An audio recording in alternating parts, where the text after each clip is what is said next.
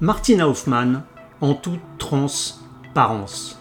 L'univers artistique de Martina Hoffman possède cette vertu salvatrice rare de plonger celles et ceux qui s'y attardent dans un état méditatif, voire introspectif.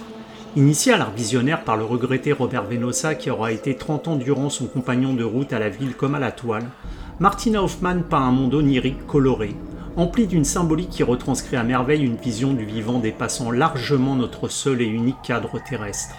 Si l'artiste partage désormais sa vie entre le Colorado et la Bretagne, à Carnac, où alignement mégalithique et force de l'océan nourrissent son art, c'est à Paris que je retrouve la native d'Outre-Rhin, dont certaines des œuvres seront à l'honneur en novembre 2023 dans le cadre d'une exposition au musée du Quai Branly autour du voyage chamanique et de l'ayahuasca.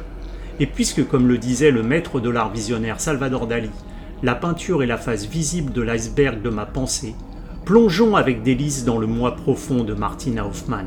Une interview signée Agent d'entretien.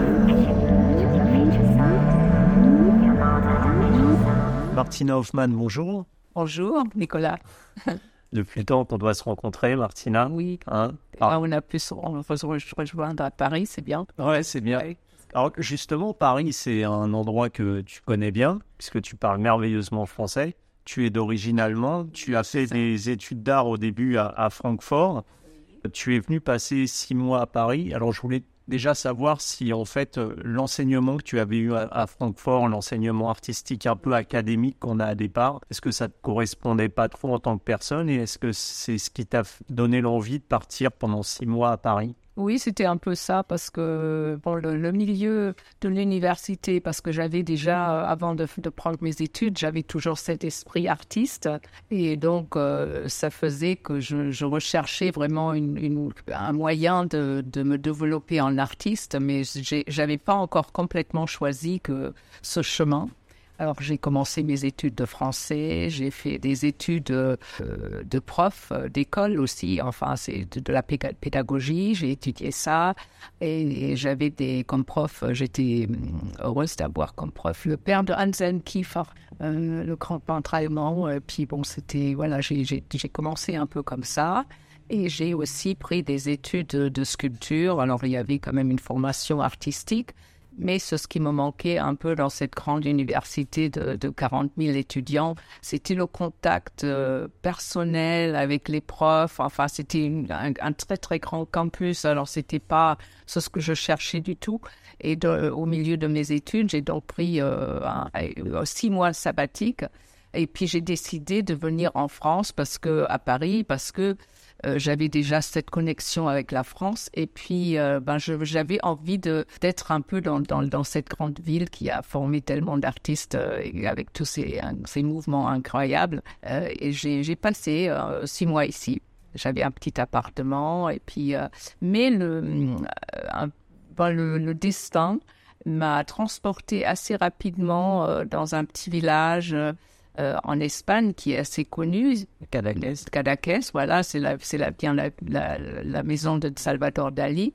Et dans, cette, dans ce très beau village sur la Méditerranée, j'ai rencontré mon futur mari, Robert Venosa, qui était un des grands peintres visionnaires américains, mais aussi euh, il avait fait il avait fait quelques quelques stages avec euh, Ernst Fuchs à Vienne, qui était Ernst Fuchs, qui était le grand peintre visionnaire de, de l'Europe, euh, et aussi avec Matty Klawein à, New York. Robert, il était new-yorkais, alors Matty, il habitait entre l'Espagne et et New York. Et puis, bah, Matty, c'était son premier, disons, tuteur et amis en même temps. Et ce passage justement à Cadaqués, qui est si connu, comme tu me disais, pour être la ville emblématique de, Salvador Dali. Oui. Est-ce que c'est cette rencontre avec euh, Robert qui t'a ouvert à l'art visionnaire que tu connaissais pas, ou est-ce que c'était quelque chose que tu connaissais et vers lequel tu étais attiré? Je connaissais euh, l'art visionnaire légèrement, sans connaître ce terme parce que, ben, par exemple, Matty euh, qui était le, peintre psychédélique des années 60, 70 et même 80 aux États-Unis aussi, c'était un des premiers à vraiment tenir cette, cette tradition.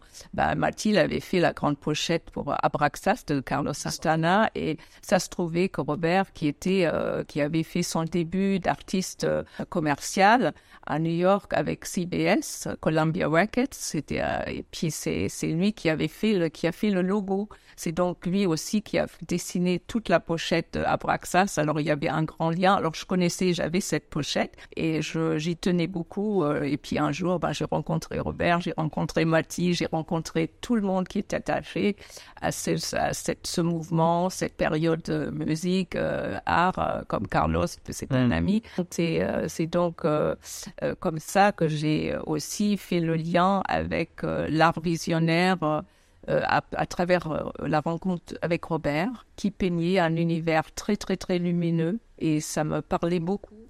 Et c'est comme ça que j'ai compris mm. que voilà, il y avait beaucoup plus euh, derrière, que c'est un très vieux mouvement. en gros, pour moi, l'art visionnaire, c'est un, une histoire qui date jusqu'au début de notre humanité. les premiers peintres sur les caves, c'était des chamans, mais c'était aussi des peintres en même temps. C'était c'était les deux. Et bon, à travers tous les âges, on trouve des visionnaires, même si la peinture de, de chaque siècle ne, ne, peut pas être forcément visionnaire, mais chaque artiste va produire euh, dans sa recherche personnelle euh, possiblement une œuvre même un style visionnaire. Et donc, quand j'ai rencontré Robert, euh, j'ai j'ai vraiment trouvé cette cette connexion à un art que je que je connaissais pas autant et j'ai découvert euh, tous les artistes qui sont connectés avec, euh, avec cette, ce mouvement et j'ai commencé à apprendre la, la miche technique avec Robert. Euh, c'était mon tuteur. C'était pas vraiment mon professeur parce que lui, il était bien occupé avec sa propre peinture. Alors, il m'a, il m'a montré un peu et après, le reste, c'est, ça s'est développé par, par moi-même. Oui, je suis un peu, je suis autodidacte plus que je suis, j'ai, j'ai jamais appris classiquement à peindre à l'académie, mais à travers les âges, j'ai développé mon, mon, style et mon monde, mon univers et mon, ma technique, voilà. Mais, mais tout, tout, de suite, cet art visionnaire, ça te collait à ta propre sensibilité artistique, c'est-à-dire que tu t'es reconnu tout de suite dans cet art, peut-être qu'on se cherche tout le temps au en tant qu'artiste, et là, tu as su tout de suite que c'était ce vers quoi tu t'en Oui, oui, oui, parce qu'il y avait déjà depuis mon enfance, il y, avait déjà une recherche particulière, c'est-à-dire que j'avais déjà, euh, à travers euh, la nature, euh, découvert une énergie. Je sentais quelque chose qui était beaucoup plus que mon monde quotidien, que moi. Je, je me sentais part d'un système qui était bien plus grand que, que moi-même. Et bien sûr que dans, dans, ma peinture, dans la peinture visionnaire, c'est ça à la base, la recherche, c'est la connexion au tout, à l'univers si on veut. Enfin, on peut, on peut écarter ça dans tous les sens, ça dépend de la personne, de l'artiste personnel, qui, dans quelle direction il va aller avec ça. Mais pour moi, c'était déjà, il y avait quelque chose, une recherche fondamentale mais je ne savais pas encore la nommer. C'est-à-dire que j'avais pas encore les, les vraies questions. Et voilà, et à travers Robert qui avait fait le, euh, les années 60, euh, il avait, c'était un des premiers à prendre l'acide, le LSD. Euh, il avait une, une, une, recherche et un chemin spirituel assez profond et particulier. Et donc, j'avais vraiment, j'ai, en rencontrant cet artiste, j'ai vraiment trouvé un peu ma maison la première fois dans ma vie. Et on est, on, bah, on est resté ensemble pendant 30 ans. 30 ans voilà, on, est, on était mariés. Et puis, voilà, c'était un parcours très puissant et très, très beau. Et très fort. Très fort. On a voyagé le, monde entier ensemble. Et puis, on a fait des recherches ensemble, euh, spirituelles. On a voyagé aussi chamaniquement.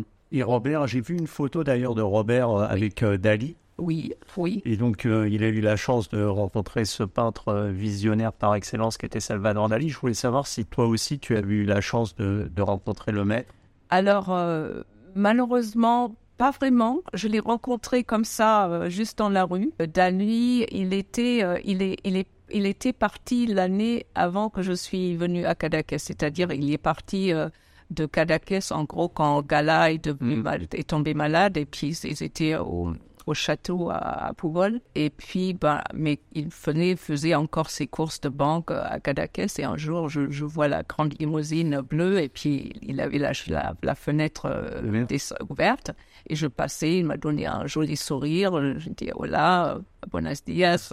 Et, voilà, et puis il m'a fait un grand sourire. Il a dit hola, bon, bonjour. Et il était avec sa canne. Et puis voilà, c'était un peu ça. Mais je n'ai vraiment jamais on va dire. Pu parler, c'est dommage, mais voilà, c'était pas. Voilà. Et alors, j'ai noté une citation de, de, Dali qui dit que la peinture est la face visible de l'iceberg de ma pensée. Oui. Je voulais savoir si toi aussi tu partageais cette vision euh, de, de l'art et de la peinture comme moyen d'expression de son moi intérieur, de vraiment ce qu'on a au fond de soi? Oui, oui, oui, absolument, parce que j'ai une, une façon de travailler qui est très, très, très différente de, de la plupart des artistes, c'est-à-dire que je construis pas mes, mes, tableaux. Grosso modo, je fais presque jamais des, des croquis et je, je, commence par des, par des fonds euh, assez abstraits euh, que je développe euh, dans, dans le temps, c'est-à-dire que je passe dans, dans un espace qui est très comparable à une méditation.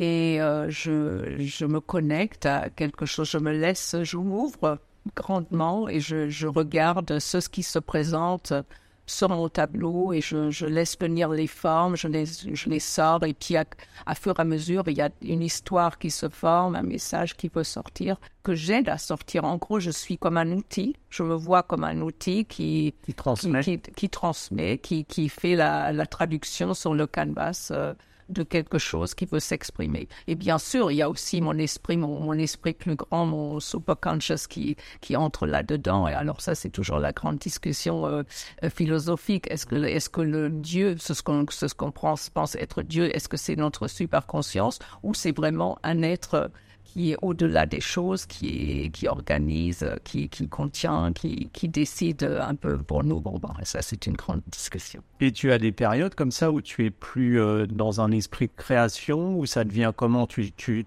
tu as besoin d'être dans un état particulier, dans une sorte de méditation quand tu crées, ou est-ce que l'inspiration vient, je sais pas, d'un voyage, d'une marche, de quelque chose comme ça? Euh, Normalement, je suis, euh, je suis assez, assez rapide à me connecter, c'est-à-dire que j'ai pas besoin de quelque chose de particulier, c'est-à-dire je, quand je peins, je, je marche à la, à l'infusion, euh, je bois du thé. Je, je n'ai plus besoin d'aide pour, pour me mettre dans cette espèce, dans cet espace de, de création. Je m'assois auprès de mon chevalet et je commence à travailler et ça prend assez peu de temps jusqu'à ce que je suis dedans, euh, dans ce flot, dans ce, dans ce mouvement, dans cette énergie qui, qui vient toute seule. Et puis voilà, c'est, c'est, c'est aussi pour dire que, que la, la peinture, c'est vraiment pour moi, c'est un chemin, mais c'est aussi une, euh, une, une méthode. C'est aussi ma façon à me connecter. Te connecter à... C'est ma pratique, si on veut. Ma pratique euh, méditative. C'est ça, c'est proche d'une pratique méditative. C'est beaucoup plus d'une pratique euh, qu'autre chose. C'est-à-dire que ma peinture, elle est vraiment pas, euh, pas intellectualisée, elle n'est pas... C'est pas mental c'est une peinture qui, qui vient vraiment de, de solar plexus, qui est vraiment très intuitive et qui est très directe.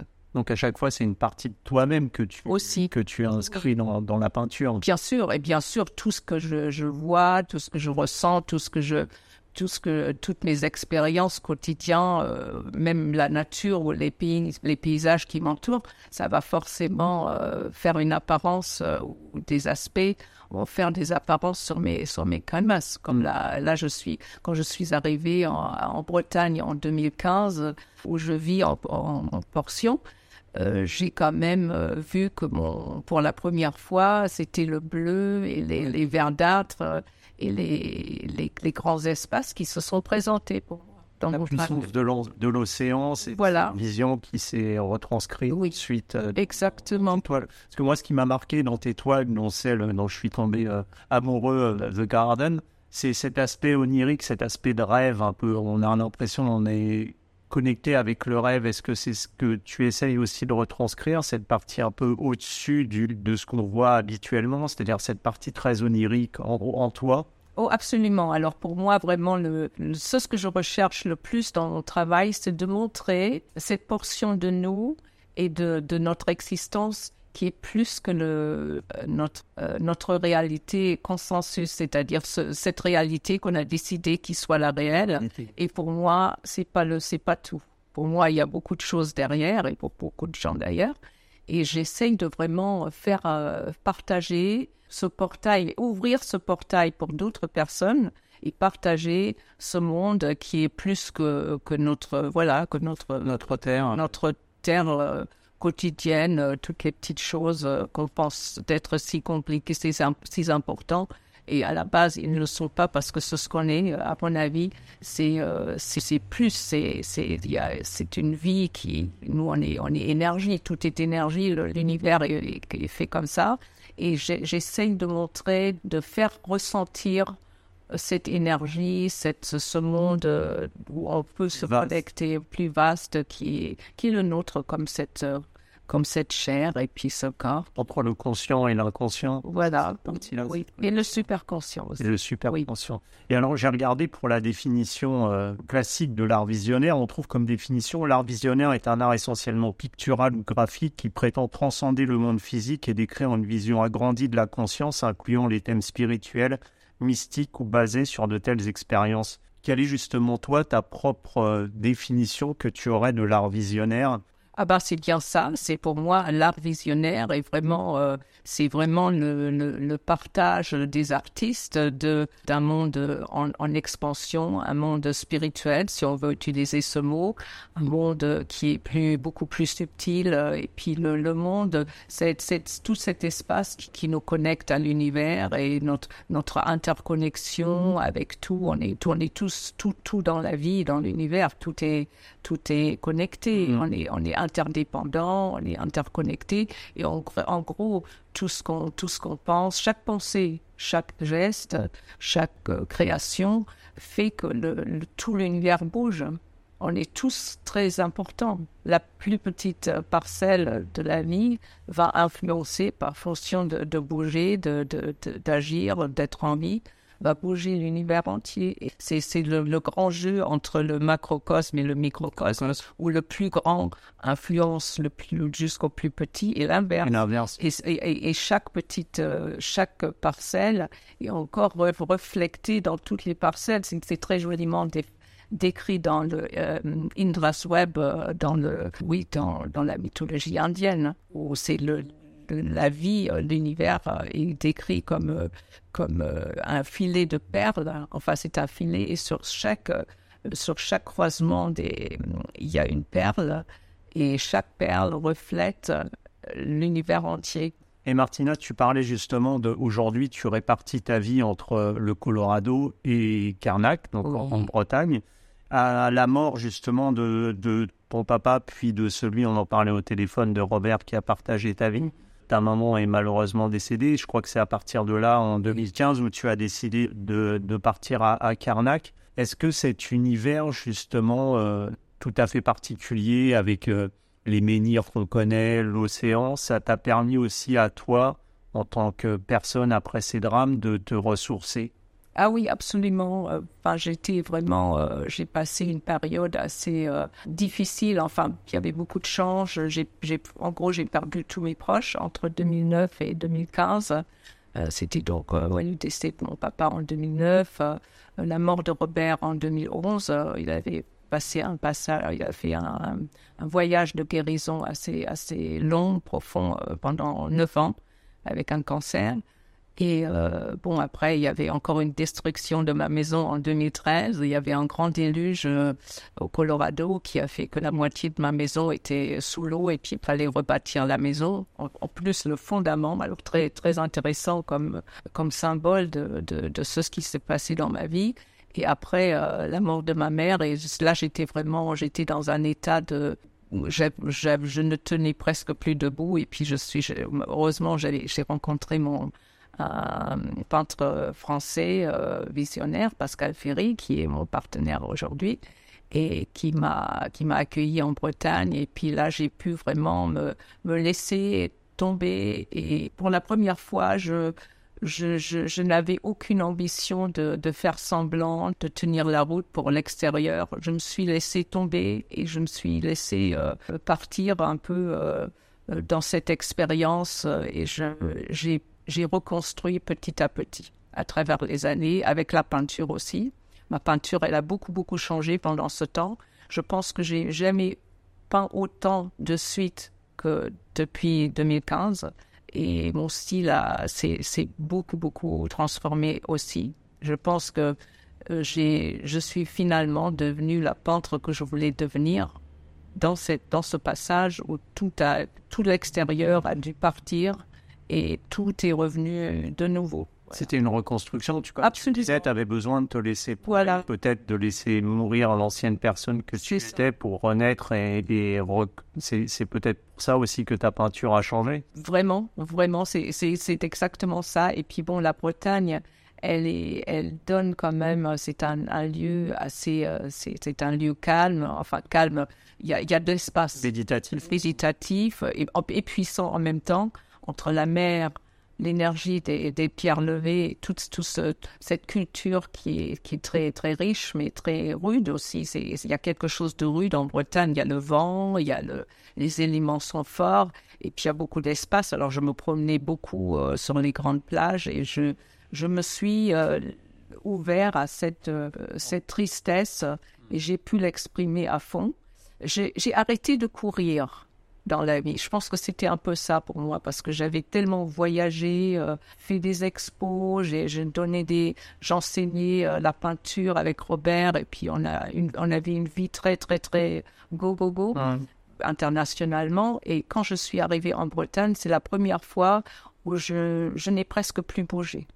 Pour la première fois, j'ai dit j'arrête, je et je pouvais pas bouger. D'ailleurs, c'était vraiment, euh, j'étais forcée de, de faire vraiment face à moi-même et c'était que moi. Et, là, bon, avec Pascal, qui m'a beaucoup, beaucoup soutenu. J'aurais pas pu le faire euh, toute seule, toute seule, ce, chemin. J'ai beaucoup de gratitude pour lui qui m'a tenu, qui m'a fait à manger, qui m'a donné des tasses de thé à boire, qui m'a dit tu bois, tu manges et du pain tu avais besoin justement de, comme on dit, donner du temps au temps, c'est-à-dire te retrouver avec toi-même et laisser un peu les choses se faire. Oui, et aussi recevoir, parce que parfois dans la vie, on, on s'occupe des autres et puis on, leur aide dans leur grand chemin de, de, guérison, de, de, fin de mm. vie, euh, euh, de reconstruction. Et pour la première fois, je me suis dit, là, je, je reçois et je, je, je ne peux plus et je vais me laisser faire. Voilà, c'est un moment assez euh, étonnant où tout pas. Euh, on, commence à se demander aussi euh, qu'est-ce que j'étais avant, est-ce que je suis encore cela? Et on se rend compte qu'il y a beaucoup de choses dans la vie qui n'ont vraiment pas autant d'importance qu'on le croit. Ah, c'est sûr. J'ai commencé à, à, ma vie, elle est devenue plus distillée, plus enfin distillée dans un bon sens. C'est-à-dire que j'ai gardé euh, tout ce qui était le plus important. J'ai commencé à vivre dans un espace qui est très petit, au lieu d'être dans une grande maison. Euh, je, je, me suis recentré vraiment sur l'essentiel, peut-être. Voilà. Les choses, les petites choses de la vie. Laisser aller le factuel. Voilà. L'extérieur, euh, tout ce qui est flafla, enfin, toutes ces constructions futiles, en mm. gros, qu'on ne peut pas emmener à la fin de nos vies. Ben, j'ai commencé à voir tout ça aussi même si c'est beau, bien sûr, les expériences du voyage, des, tout ça, c'est très, voilà, c'est une, une très très belle chose. Mais ce qui est, ce qui est le plus intéressant dans la vie, c'est vraiment de voir qu'est-ce qui est important euh, à la fin. L'essentiel. L'essentiel. Mm. Trouver l'essentiel. Et alors, Martina, tu vas exposer au musée du Quai Branly sur une euh, exposition liée, je crois, au, chamanisme.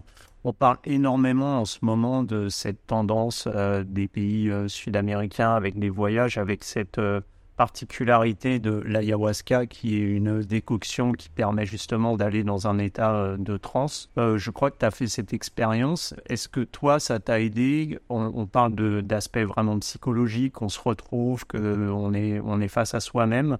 Euh, quelle a été ta propre expérience vis-à-vis de, cela? Ah oui, oui, oui, l'ayahuasca, c'est un chemin que j'ai pris tant que Robert était encore vivant. Euh, on avait décidé euh, un peu dans les... Oui, bah, il y a eu une diagnose en 2003.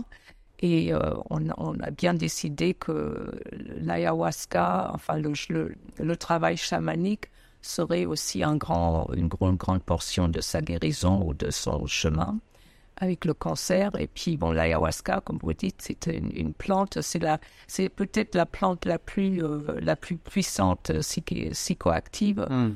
Euh, c'est un mélange de plantes d'ailleurs, c'est la Banisteriopsis capi qui, qui, donne le, qui donne la transe et le, la viridis qui donne la chakruna, qui donne la, vision, c'est-à-dire c'est là c'est une plante qui contient énormément de DMT, hein. DMT donc euh, un, élément chimique qui est, qui est produit euh, dans beaucoup de plantes, dans les animaux, dans notre propre cerveau. Alors nous, on est des êtres psychédéliques, psychoactifs.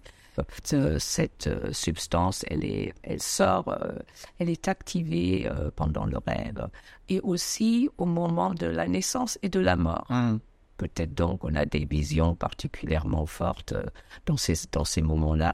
Et donc nous, on, a, on est allé au, au Brésil ainsi qu'au Pérou et puis on a travaillé euh, avec des chamans euh, avec, avec, avec l'ayahuasca et bon là cette expérience elle est vraiment très haute c'est une c'est une expérience qu'on qu'on doit faire c'est c'est pas quelque chose c'est pas c'est pas une drogue. Beaucoup de gens confondent euh, les substances, euh, les plant teachers, comme on dit en, anglais, les, les, les, maîtres plantes, c'est des, des, substances qui nous aident à nous connecter à, à la nature, euh, et puis, ben, au, et puis au, grand espace euh, de, l'univers. Et puis, on, on va dans un état qui est transpersonnel, c'est-à-dire qu'on va au, bien, bien, bien au-delà de la psychologie, des petites choses. Ah, quand j'étais petit, on m'a puni et puis ça m'a fait de la peine et j'en souffre encore. Non, tout ça, on n'y pense même plus. On voit vraiment les grandes connexions. Pourquoi?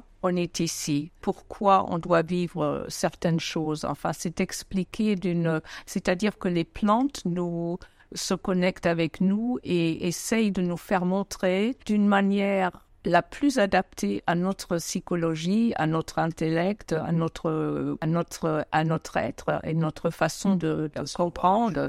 Oui, c'est la plante, elle est, c'est la, la, plante, elle est très euh, euh, subtile et, elle a une connaissance énorme. Elle, nous, aide à comprendre de la meilleure façon euh, les choses les plus fondamentales de la vie. Et quand on, euh, quand on se connecte dans cet espace-là, ben, on sort, on revient avec ce que ça fait pour moi, c'est je suis revenu avec la, la certitude, vraiment une certitude que je suis un être euh, qui est beaucoup plus que, que ce corps, que je suis une, une, portion du, grand tout, que je suis pas mortel, mon corps oui, mais mon être, mon, âme et tout ce que tout ce qui est vraiment moi, bah, c'est infini, c'est et tout ça, c'est des choses, euh, quand on les, quand on les raconte après, euh, c'est, c'est un peu incroyable, ça, ça sort un peu comme un, conte de fées, de, de... mais c'est vraiment, euh, c'est, c'est une certitude qu'on garde en soi. On se fait une fondation qui est très intéressante pour la vie. Et puis il y a une grande gratitude surtout. Ça, c'est la, ce, ce, qui est le plus, le plus beau de, de cette histoire de faire ces, de, de voyager avec les plantes. C'est qu'on a une gratitude pour la vie et tout ce qu'on est. Parce que c'est ce que tu dis, en fait. Ce qui est... Moi, j'ai lu beaucoup d'articles là-dessus de gens qui avaient essayé euh, l'ayahuasca qui disent que après cette expérience, on voit la mort bien différemment. C'est-à-dire qu'on a eu une, euh, un côté euh, rationnel de je vis, je meurs. C'est que on, la perception qu'on a de soi-même et de la mort est totalement modifiée. Ça t'a fait ça aussi? Oui, absolument. C'est vraiment ça. Oui on, comprend que qu'on n'est pas, on a, on a, on a une, une, existence euh, physique finie, et c'est ce qu'on est euh, au-delà. C'est vraiment pas, voilà, ça reste, c'est, c'est immortel. On est, en gros, on est immortel. Et quand on recherche euh, les grandes religions, bon, toutes les, les, mythologies, enfin, c'est toujours la même histoire. Mmh. C'est toujours décrit comme ça. On se, on se trouve en bonne, en bonne compagnie avec des, êtres euh, incroyables, des grands, des grands enseignants, des, des, des même les, des dieux. Et puis on se dit oui, alors là c'est vraiment, on peut, on peut être, on, on, trouve un peu je pense que ce, qui est le plus important dans la vie, c'est trouver de la, paix, la paix intérieure, qu'on trouve ce calme. Cette euh, certitude, c'est déjà un peu beaucoup, mais qu'on trouve le calme, que quoi qu'il arrive, tout ira bien. Puis ce fameux sens de la vie aussi. Chaque personne se dit à un moment dans sa vie euh, pourquoi je suis là, à quoi je sers. Euh, c'est vrai que l'important, c'est de trouver aussi ce pourquoi on est, on est sur cette terre, peut-être. Exactement, oui. Et puis on fait ce parcours, euh, je pense qu'on fait ce parcours pour, pour trouver, pour apprendre on va apprendre, c'est ça, c'est ça le chemin, c'est pourquoi euh, euh, parfois c'est un peu difficile, il y a des challenges, il y a des, complications, il y a de la beauté, il y a de la joie, il y a de tout. Mais tout est part du, chemin et c'est tout ça, c'est pour nous faire comprendre. La vie est un éternel apprentissage. Exactement, c'est sans cesse. C'est pour ça que le, je suis bien d'accord avec euh, ce qui est dit que le plus important dans la vie, c'est pas, c'est pas le, c'est pas le, le but, mais c'est le, c'est le chemin. C'est ce qu'on fait euh, dans l'instant. Tout est, tout est beau, tout est important. Et voilà, et quand on perd ça, moi je sais ça dans ma vie, quand je perds un peu cette notion, parce qu'on est, est quand même hum, humain, et puis de temps en temps on se dit, oh, c'est pas ce que j'ai envie de vivre en ce moment, pourquoi c'est comme ça?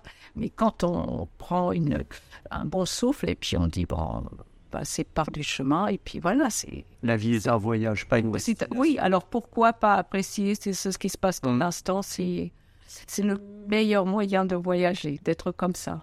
en tout cas, moi, j'ai passé un très bon moment. J'ai apprécié l'instant de cette interview avec toi. Et... Oui, et j'aimerais bien encore ajouter, parce que tu m'as demandé au sujet de, de cette exposition au oui. Branly. Alors, je veux te dire que je suis ravie d'être part de cette exposition. Et puis, donc, euh, c'est une exposition qui s'appelle euh, Les voyages chamaniques. C'est donc une, une grande... Euh, une grande exposition de plus de 200 œuvres faites de plus de 20, 20 artistes, plutôt, je pense que plutôt péruviens, parce que c'est sur la peinture péruvienne spécifiquement concernant l'ayahuasca. Hein. Et euh, je suis euh, ravie d'être part de cette exposition étant gringo. Et j'ai été aussi invitée de décrire dans le catalogue en voix occidentale euh, en comparaison avec les voix indigènes.